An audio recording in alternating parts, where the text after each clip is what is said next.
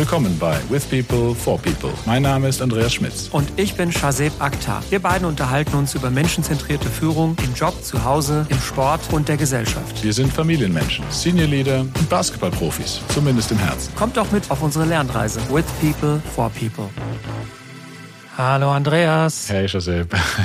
Hi, servus. So, heute mal bei Tageslicht. Heute mal bei Tageslicht und schon sind wir aus der Routine raus und brauchen wieder neue Anläufe hier, aber jetzt, jetzt kriegen wir es hin. Ja, normalerweise sind wir ja Sonntagabends schon nach Dämmerung dann zusammen und ich habe äh, ja gerade überlegt, das ist eigentlich ganz schön, weil Sonntag kann ich dann nochmal durch meine Mails gehen und die Termine der kommenden Woche nochmal mir vor Augen führen und in der Regel gucke ich mir dann die Recherche für unsere Aufnahme dann nochmal an, bevor wir dann aufnehmen. Und heute alles irgendwie anders, ein bisschen durcheinander. Du warst ja letzten Sonntag verhindert, deswegen haben wir heute tagsüber unseren Aufnahmeslot. Genau, verhindert. Verhindert heißt in dem Falle, ich war äh, feiern mit der mit den Kollegen, Kolleginnen der Firma. Wir haben äh, ein paar, wie es sich für eine Münchner Headquarter-Firma gehört, auf der Wiesen einige Plätze gehabt und äh, hatten da auch Spaß. Und jetzt darf ich natürlich heute ausbaden, weil wir, wie es so ist, ob Corona hin oder her, einige Ausfälle haben im Team.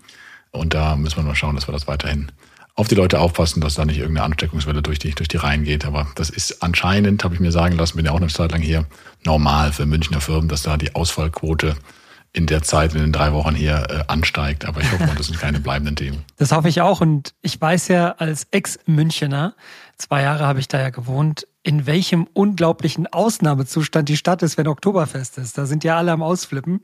Und ich habe immer Mitleid gehabt mit den Leuten, die in der Stadt wohnen und in der Nähe von der Bärenwiese. Nee, das heißt nicht Bärenwiese. Theresienwiese. Theresienwiese, genau. Theresienwiese heißt das genau. Ja, und ich habe immer Mitleid gehabt mit Leuten, die da wohnen, weil die umliegenden Parkplätze und so weiter, das ist, glaube ich, immer so ein Ding. Und ich glaube natürlich auch, dass die Leute, die dann von der Theresienwiese runterlaufen, irgendwann dann ab 12, 1, 2, 3 nicht immer auch ganz gesittet, sondern teilweise auch noch laut und keine Ahnung, schreiend da durch die Gegend laufen. Und ich habe da immer mir gedacht, also zumindest zur Oktoberfestzeit möchte ich da ungern wohnen, in der sonst eigentlich sehr, sehr schönen Gegend da um die Theresienwiese herum. Was ja einige Leute machen, die dann ihre Wohnung dann in der Tat vermieten in der Zeit, weil es ja astronomische äh, Mieten beziehungsweise Hotelpreise gibt in der Zeit. Dieses Jahr haben wir zum ersten Mal unsere Kinder auch mitgenommen. Also nicht abends natürlich, sondern gediegen am Nachmittag. Und äh, war natürlich trotzdem voll. Und äh, also sie haben es genossen, weiß ich nicht, aber sie durften Autoscooter fahren mit uns und das war natürlich der Highlight. Ne? Also, insofern haben okay. wir sie, führen wir sie langsam da mal ran. Ja, heute haben wir ein neues Thema. Wir haben das letzte Mal ja gesprochen über das Thema Bewerbungen, Bewerbungsinterviews und einfach mal sich ausprobieren am Markt und verstehen, was ist denn, wenn ich rauszoome aus meiner Anstellung, was sind denn eigentlich so meine Möglichkeiten? Und vielleicht auch als Bestätigung dessen, wo ich bin, ist es gut, ne? so als bewusste Entscheidung. Und heute haben wir gesagt, wäre vielleicht nochmal an der Zeit, ein bisschen detaillierter über das Thema AI zu sprechen. Also Impact von AI, Artificial Intelligence, zu Deutsch KI, künstliche Intelligenz, auf unsere Arbeit. Und wenn ich noch mal ein paar Monate zurückgehe, wir haben ja schon einmal über ChatGPT gesprochen, im Kontext von Bedeutung von Zahlen früher und heute. Da hatten wir mal eine Episode gemacht, wo wir überlegt haben, welchen Stellenwert haben eigentlich solche Tools? Jetzt sind ein paar Monate vergangen und du hast sicherlich mitbekommen, dass es in der neuesten Version von ChatGPT auch weitere Features gibt. ChatGPT hat nämlich sprechen und sehen gelernt. Ne? Und die Idee ist, dass jetzt quasi aus diesem Assistenten, den man ja mit, ich sage mal, klugen Fragen zu guten Antworten bewegen konnte. Und mittlerweile bewegt sich das ganze Ding eigentlich mehr Richtung digitaler Assistent, der auch sieht, okay, was braucht denn eigentlich mein User genau? Der vielleicht selber ein bisschen Intelligenz hat, zwischen den Zeilen der Fragen zu lesen. Was macht das mit dir, wenn ich das so erzähle? Ja, das geht, das geht ja auch nochmal zurück auf die, vielleicht das nochmal ganz am Anfang, hatten wir noch eine Folge über Technologie generell am Arbeitsplatz und äh, ob Technologie negativ ist, beziehungsweise ob es Arbeitsplätze vernichtet und ähnliches. Und damals hatten wir, glaube ich, gesagt, naja, es mag sein, dass dadurch neue Arten der Arbeit entstehen und alte fallen dafür vielleicht weg oder andere Arbeitsplätze, ja. Manchmal auch in ungewohnten äh, Bereichen, die man so nicht auf dem Radar hätte. Und das sehe ich jetzt bei künstlicher Intelligenz auch kommen als ein weiterer Faktor Technologie, dass es Berufe verändern wird, dass es Aufgaben verändern wird, dass ein paar Aufgaben auch ja wegfallen, weil sie durch diese äh, Technologie eben besser oder schneller oder effizienter gemacht werden können. Und es entstehen wieder neue Aufgaben, ja, die dadurch äh, letztendlich, wie wir es in der Historie bisher hatten, eine höhere Produktivität der Menschheit sozusagen ermöglichen. Oder vielleicht auch mal dazu führen, dass man sagt, man passt wieder ein bisschen mehr auf sich auf und kann ein bisschen mehr abgeben an eine künstliche Intelligenz. Ja. Also insofern bin ich dem erstmal sehr, sehr offen gegenüber, aber es ist ein Riesenfeld. Es ist natürlich erstmal ein wenig abstrakt. Vielleicht müssen wir es erstmal auf ein konkretes Thema bringen. Was ist denn überhaupt künstliche Intelligenz? Ja, wann spricht man davon und wann nicht? Genau, also ich würde vielleicht, bevor wir das tun, nochmal kurz zurückgehen, mental in die Episode damals Technologie, Fessel oder Freiheit, haben wir das, glaube ich, genannt.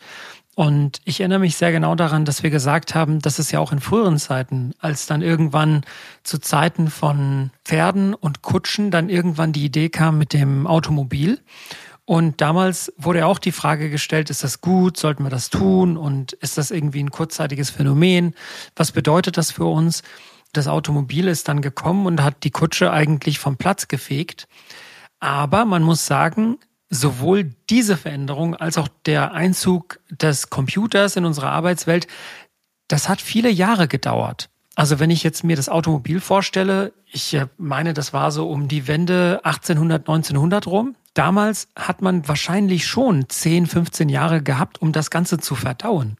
Und wenn ich jetzt überlege, der Personal Computer, damals der Macintosh in den 70er Jahren und danach auch von Windows, auch das, das habe ich ja miterlebt. Das waren bestimmt zehn Jahre die man hatte, um sich dran zu gewöhnen.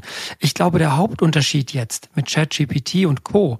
ist, dass das passiert rasend schnell. Also GPT-1 versus jetzt die aktuelle Version, was, ich weiß nicht, GPT-5, glaube ich, da sind Monate dazwischen. Also die Release-Zyklen haben extrem zugenommen. Und das, finde ich, ist eigentlich der gravierende Unterschied zu den Paradigmenwechseln, die noch vor 50, 100 Jahren stattgefunden haben. Ich, ich halte es für ein Gerücht, dass du dabei warst, das miterlebt hast, denn dass die ja, ersten ja, Computer genau, genau. Einzug gefunden haben. Aber natürlich äh, so, als, als die massentauglich wurden wahrscheinlich.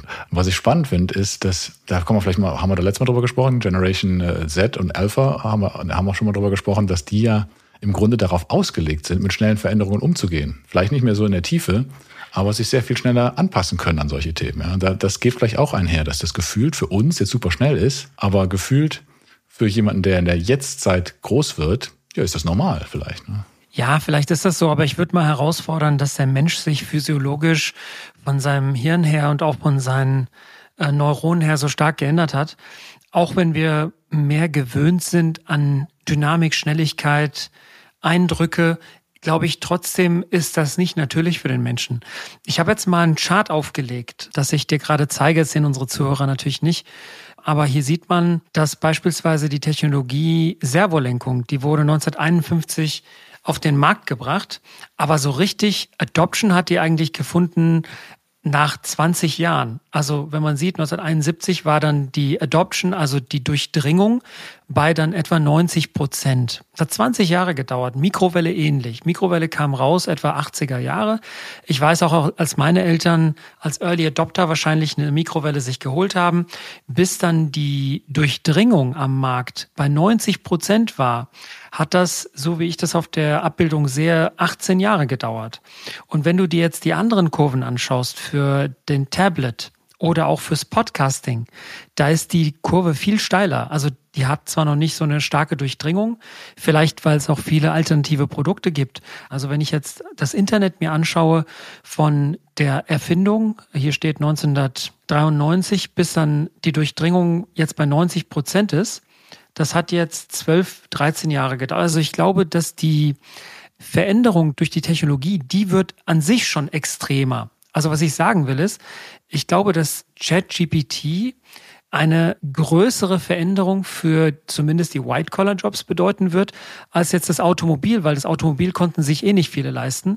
Aber viele, die am Rechner sitzen werden und irgendwelche Arbeiten machen, werden durch künstliche Intelligenz wie ChatGPT wahrscheinlich stärker beeinflusst werden und schneller beeinflusst werden als früher. Und das ist mein Punkt. Also stärkerer Effekt in einer kürzeren Zeit. Ja, da bin ich bei dir. Das sehe ich auch so.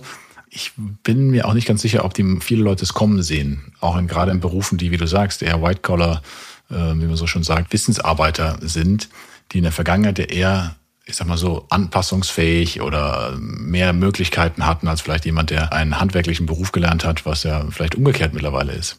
Ich glaube, dass die Jobs, die durch ChatGPT die stärkste Veränderung erfahren, diejenigen sind, die in der Vergangenheit eher ein Monopol hatten auf ihr Wissen. Ja.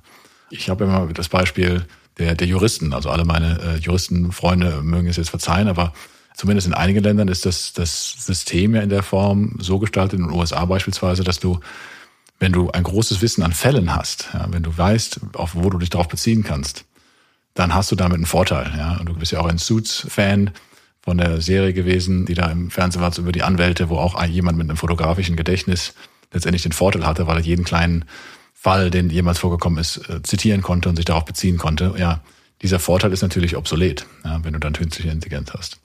Und auch Texte zu schreiben ordentlich äh, ist auch so ein Thema, wo du Kreativität sehr stark in den Vordergrund gesetzt hast und mittlerweile da zumindest eine Grundlage bekommst. Und das ist vielleicht nur die derzeitige Version. Die nächsten Versionen sind so, dass du dann eben nicht nur eine Grundlage hast, sondern einen exzellenten Text, der auch tiefgreifend ist. Und ich denke, da hängt es dann stark damit zusammen, beschäftigen wir uns eigentlich genügend damit? Ich weiß nicht, wie viel, wie, wie beschäftigst du dich mit dem Thema? Bereitest du dich darauf vor gerade? Ja, also ich bereite mich darauf vor und ich bespreche das auch mit meiner Organisation. Und ich meine, weißt du, in der Beratung ist es ganz leicht. Zum Beispiel SAP hat auch sein AI-Tool rausgebracht oder AI-Assistenten, der heißt Joule, habe ich gerade gestern gesehen.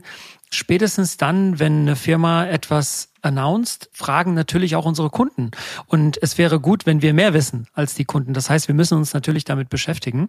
Und die Frage ist auch, wie können wir unsere Beratungsleistung mit AI, mit künstlicher Intelligenz bereichern. Das heißt also, die Frage ist, welche der Aufgaben, die wir bisher händisch gemacht haben, können wir denn durch Technologie schneller, gründlicher, umfassender machen? Die Frage, und das finde ich spannend, welchen Mehrwert können wir dann als Menschen on top generieren darauf.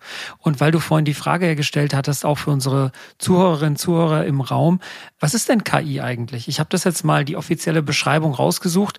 Also KI, künstliche Intelligenz, ist ein Teilgebiet der Informatik. Sie imitiert menschliche kognitive Fähigkeiten, indem sie Informationen aus Eingabedaten erkennt und sortiert. Ich glaube, das ist entscheidend, Sortieren. Diese Intelligenz kann auf programmierten Abläufen basieren und oder durch maschinelles Lernen erzeugt werden. Ich würde gerne, wenn okay für dich, vielleicht ein kurzes Beispiel anbieten. In der Medizin beispielsweise gibt es ein Gebiet, das immer wieder erwähnt wird, das prädestiniert ist als Anwendungsfall für AI. Und zwar die Radiologie. Also was passiert bei der Radiologie, wenn ich zum Röntgen gehe? Es wird ein Röntgenbild von mir gemacht und dann passiert erstmal nichts. Ne? Also da ist das Bild dann da, das macht dann der Röntgenapparat. Und diese Technologie ist theoretisch ziemlich alt, wurde jetzt immer wieder ein bisschen verbessert, aber ist jetzt nichts Besonderes erstmal. Dann kommt eigentlich der entscheidende Schritt, wo der Arzt, die Ärztin sich das Röntgenbild anschaut und dann guckt, okay, was ist da nicht normal? Und dann kommt der Befund. Jetzt kann man sagen, ein Radiologe, Radiologin, der oder die Erfahrung hat, viele Jahre, viele, viele Bilder gesehen hat, kann natürlich ein Röntgenbild besser beurteilen als ich oder du oder ein ganz frischer Radiologe. Aber wer natürlich unschlagbar ist, ist die Sammlung aller Röntgenbilder, die im Netz verfügbar ist. Jetzt stell dir mal vor, du hast dein Röntgenbild, das aufgenommen wurde, und jetzt würde ein ganz fleißiger Mensch sich hinsetzen und alle Röntgenbilder, die es bisher gab, zu dem Arm oder äh, Schlüsselbein oder was auch immer da geröntgt wurde, vergleicht und die Befunde der Ärzte, die sie dazu geschrieben haben, einfach mal durchgeht. Dann würde wahrscheinlich dieser fleißige Helfer nach, sagen wir mal, zehn Jahren Arbeit relativ genau wissen, was du hast. Weil er kann sehen, okay, wo ist hier ein Bruch und wo ist was, wo ist, und was wurde zu welchem sehr ähnlichen Bild denn befunden, etc. pp. Nur ist dieser Helfer jetzt aber kein Mensch, sondern es ist eine Software. Also eine künstliche Intelligenz, die quasi alle Röntgenbilder vergleicht miteinander, schaut, welches ist deinem am ähnlichsten und was wurde denn als Befund bei ähnlichen Bildern so gesagt. Und dann wird die beste Antwort sozusagen rausgeholt, rausgefiltert. Das ist natürlich ein wahnsinniger Benefit. Jetzt kann man natürlich sich die Frage stellen, wenn diese Technologie das Befinden eines Radiologen eines Bildes ersetzt. Was macht denn dann ein Radiologe? Das ist dann die Frage. Und eine ähnliche Frage gibt es natürlich dann auch für andere White-Collar Worker, die am Rechner sitzen und irgendwelche Sachen von links nach rechts kopieren oder Sachen recherchieren, ja, oder etwas schreiben, was schon 10.000 Mal geschrieben wurde. Das kann man natürlich dann auch über eine künstliche Intelligenz schneller, besser, umfassender machen. Ja, gerade in der Medizin, in der Gesundheitsbranche, glaube ich, gibt es ganz viele Beispiele. Mein Ex-Arbeitgeber war da ja auch sehr aktiv äh, im Thema Tumor Board, also alle Daten zusammenzutragen, die es zu einem bestimmten Krebstypen zum Beispiel gibt und bevor eine Entscheidung getroffen wird, was machen wir damit? Also das ist in der Vergangenheit etwas chaotisch wohl gewesen, dass da Ärzte zusammensaßen und äh, sich auch Bilder angeschaut haben, Studien angeschaut haben. Wenn das alles zusammengetragen wird und die Empfehlungen schon mal gibt, dann hast du damit schon mal einen Riesensprung gemacht, was einfach die Zeit und die, die Basis der Entscheidung angeht. Aber du sagst richtig, es ist ja nicht beschränkt darauf. Und ich glaube, das ist mit eines der Kernpunkte, zu wissen und zu verstehen, wo ist die Anwendung davon denn sinnvoll oder wo bringt sie auch einen Mehrwert. Ich glaube, das wird ein entscheidender Punkt jetzt in, in einer Übergangsphase zumindest sein. Du kannst natürlich sagen, das ist überall hilfreich, vielleicht, aber ich habe die Meinung, dass es an manchen Bereichen würde es wahrscheinlich stärker helfen als bei anderen. Jetzt, wie du sagst, Gesundheitsbranche. Da ist, glaube ich, ein Riesenfaktor, wenn es einfach geht, eine Fülle von Daten nicht nur zu sammeln, sondern auch auszuwerten, zu interpretieren. Was ich ja dann spannend finde, ist, oder wir haben anfangs gesagt, es muss gefüttert werden mit, mit Daten, ja. Und irgendwann brauchst du es nicht mehr füttern, sondern es sucht sich ja dann selber Daten. Die Frage ist nur nach der Datenkuration. Das ist, glaube ich, wenn du mit Data Scientists sprichst, ist das, glaube ich, immer so ein großer Faktor, mit welche Qualität haben denn diese Daten? Weil wenn du auf alle verfügbaren Informationen zugreifst, ist eine Menge Müll dazwischen. Ja, und dann verfälscht das das Bild. Aber das ist ja auch nur eine Frage der Zeit, bis das auch eine Intelligenz lernt, was ist sinnvoll verwertbar und was nicht. Absolut. Das ist ja so ähnlich wie, kennst du diese, es gibt auch so Seiten, wo du nachschauen kannst, so nach Haushaltstipps. Du hast zum Beispiel, keine Ahnung, Blut auf der Hose und dann willst du irgendwie wissen, wie kriege ich den Fleck raus. Und dann gibt's so Webseiten, da haben Leute, die ihre Probleme reingeschrieben und dann haben andere geantwortet, ob das für sie hilfreich war. Also im Prinzip so eine Art Wetting oder so Quality Feedback, ja. Und sowas gibt es sicherlich auch. Hat euch die Episode gefallen? Dann abonniert doch unseren Podcast.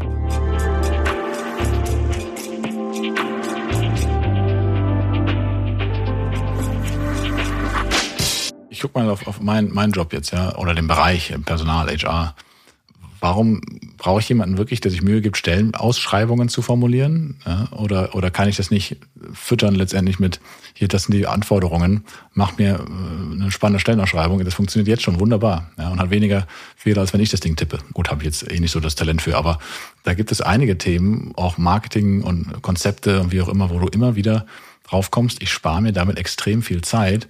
Ja, ich muss natürlich gucken, dass es dann nicht das gleiche ist wie der Nachbar oder die Nachbarfirma, die das gleiche gefragt hat das ist dann wieder was, womit füttere ich das ganze Ding.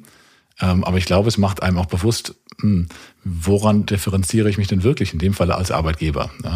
Und wenn ich das nicht tue, dann kann ich auch keine schicke PowerPoint drüber bauen, sondern hey, ich muss dann nochmal Hirnschmalz reinstecken in die eigentlichen Kernaufgaben, nämlich Unternehmenswerte, Unternehmensrichtung, Strategie und so weiter.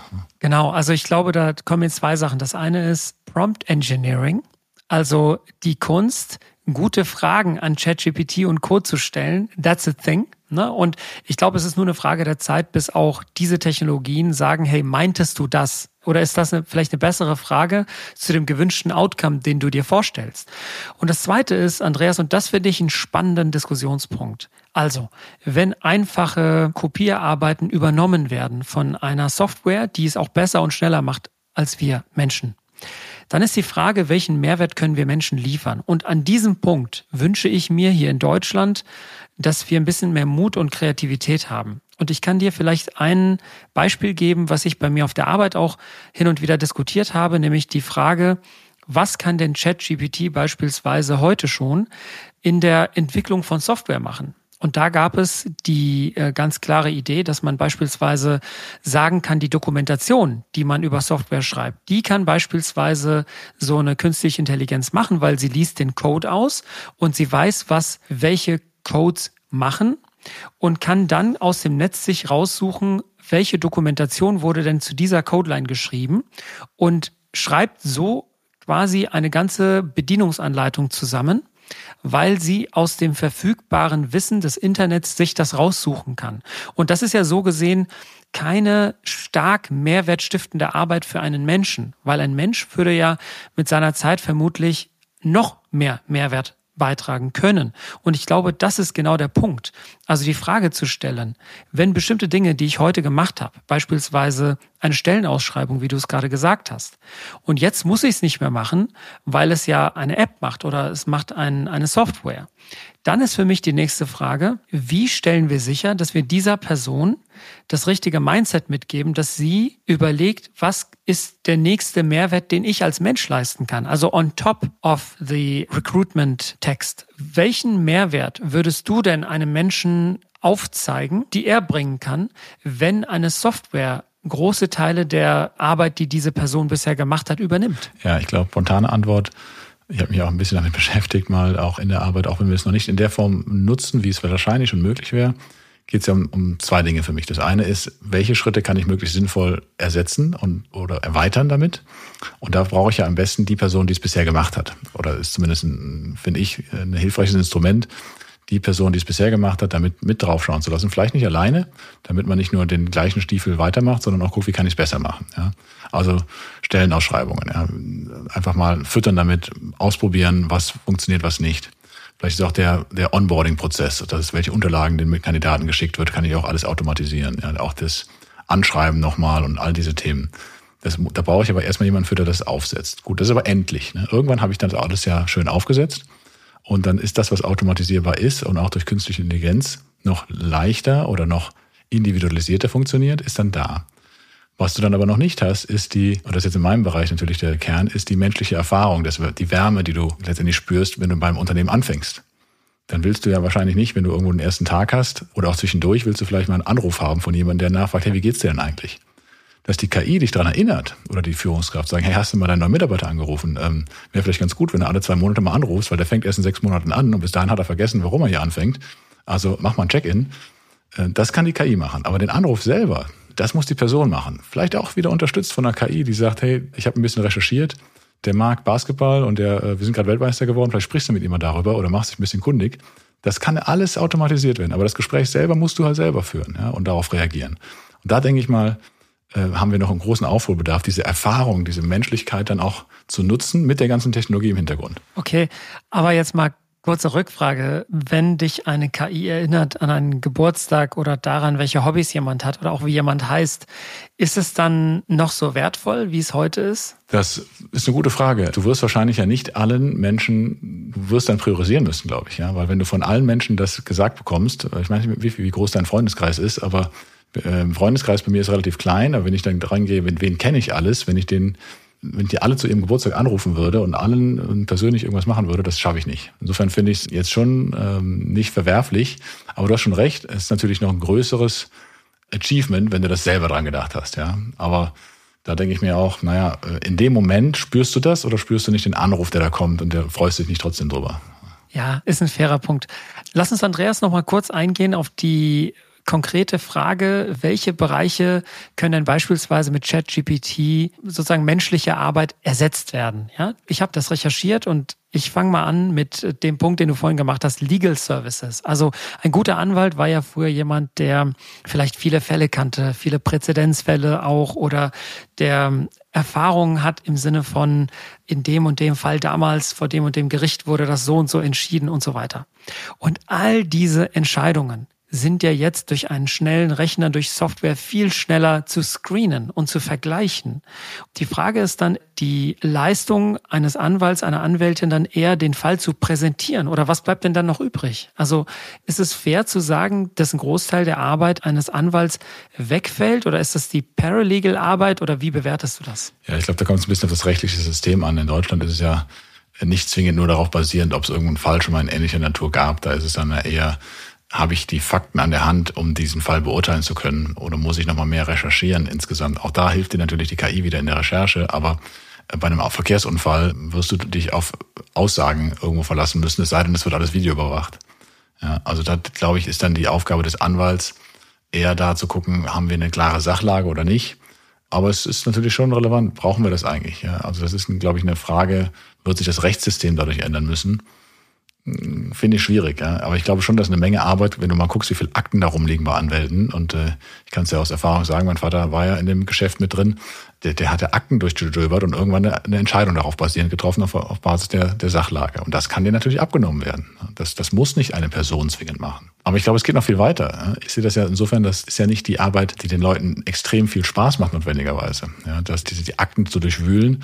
Und ich, ich sehe es auch in anderen Bereichen, jetzt bin ich wieder bei mir im Bereich, was Auswertungen insgesamt angeht, ja, wenn ich auch Profile bekomme, äh, wenn ich, wenn ich ähm, Analysen bekomme, ja, dass ich da nicht tausend durchgehen muss, tausend Seiten, sondern dass ich da schon einen Hinweis bekomme, worauf muss ich denn achten. Auch das kann eine, eine KI leisten. Ich kann mich viel besser konzentrieren auf den Fokusbereich, den ich dann beurteilen kann. Ich würde gerne mal weitergehen zum nächsten Anwendungsfall. Und zwar nochmal dein Feedback hören zum Thema Education and Training, weil das ist ja auch etwas, das fällt typischerweise in deinen Arbeitsbereich rein.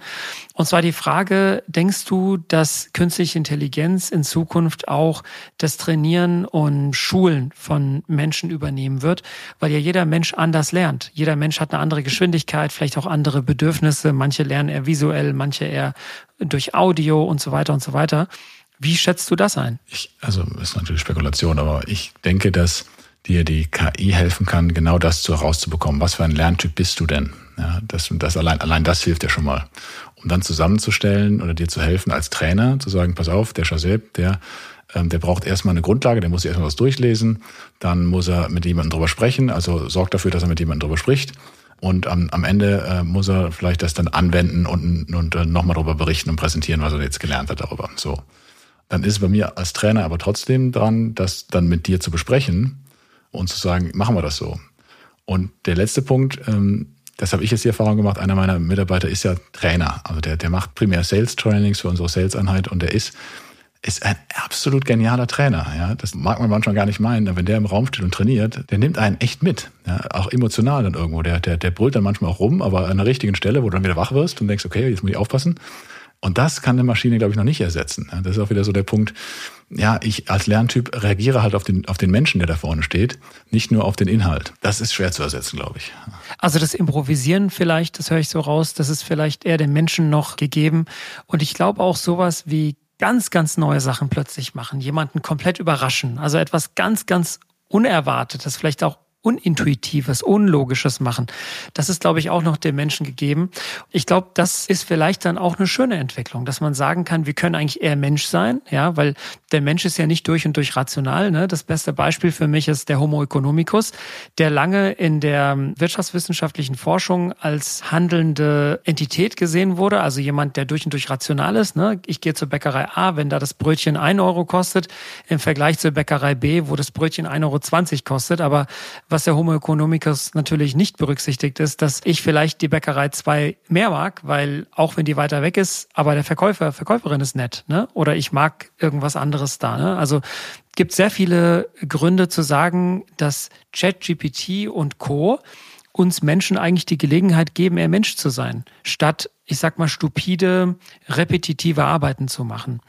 Und ich habe jetzt noch einen dritten Anwendungsfall, den ich gerne noch mit dir besprechen möchte, vielleicht zum Schluss, weil wir haben ja jetzt auch über Healthcare gesprochen. Auch da ist, glaube ich, klar geworden, dass künstliche Intelligenz helfen kann als Support, als Instrument, als Tool, um dem Arzt mehr Freiraum zu geben, wirklich Arzt zu sein. Also mit nicht, sich nicht mit der Diagnose nur zu befassen oder einen Großteil der Zeit mit der Diagnose zu befassen, sondern lieber den Großteil der Zeit mit dem Patienten über die Behandlung zu sprechen. Also wenn ich überlege, der Radiologe wieder als Beispiel oder du verbringst ja als Patient in der, in der Radiologie relativ viel Zeit mit dem geröntgt werden und dann ist irgendwie das Bild dann da und dann guckt der Arzt sich das an und dann sitzt du da noch schweigend. Wäre es nicht schöner zu sagen, dass du erst dann den Arzt hinzuholst, wenn er eigentlich schon alles weiß und vielleicht auch von einer Software die Empfehlung bekommen hat. Und der Arzt kann dann on top quasi seine Erfahrung, seine Intuition und das Gespräch mit dir einbringen.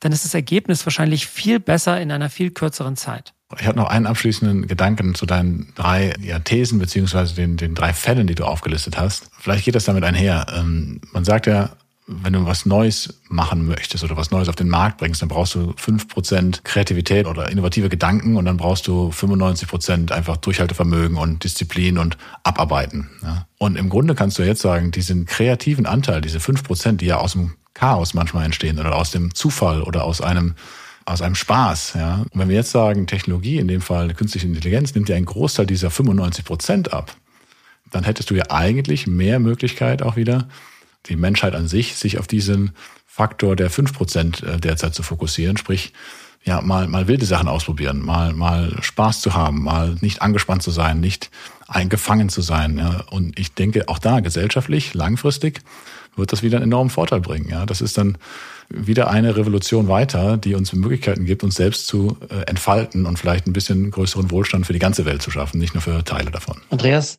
du hast vollkommen recht und ich würde diesen Punkt direkt aufnehmen und sagen, der Impact von AI liegt wirklich in unseren Augen, im Auge des Betrachtenden. Und man kann sie einerseits als Bedrohung sehen, andererseits aber auch als Segen, indem wir sagen, dass sie bestimmte Tätigkeiten, die wir nicht mehr machen wollen und die auch, ich sag mal, eines Menschen nicht mehr würdig sind, weil das repetitive Aufgaben sind, diese kann man doch dann der AI geben und die Zeit, die dann übrig bleibt, getrost und gerne für Sachen verwenden, die kreativ sind, die uns Spaß machen, die uns weiterentwickeln und viel menschlicher sind. Ein schöner Schlussgedanke von dir, den würde ich gerne so aufgreifen. Gebt uns doch mal eure Use Cases. Ja? Wo seht ihr denn den Möglichkeit, das zu tun? Äh, habt ihr eine Idee? Ich weiß, ich arbeite mit einigen Startups zusammen, da gibt es ganz viele Ideen und da wird echt Geld reingepumpt gerade. Alles, was KI sich nennt, äh, kriegt irgendwie Funding, alles andere nicht gerade. Ähm, also da müssen wir vielleicht auch nochmal drüber sprechen, ob denn alles, was sich KI nennt, auch KI ist. Aber das machen wir an einem anderen Mal. Jetzt erstmal schönen Nachmittag und alles Gute. Ich danke dir nochmal für die tolle Episode und wünsche dir eine schöne Woche.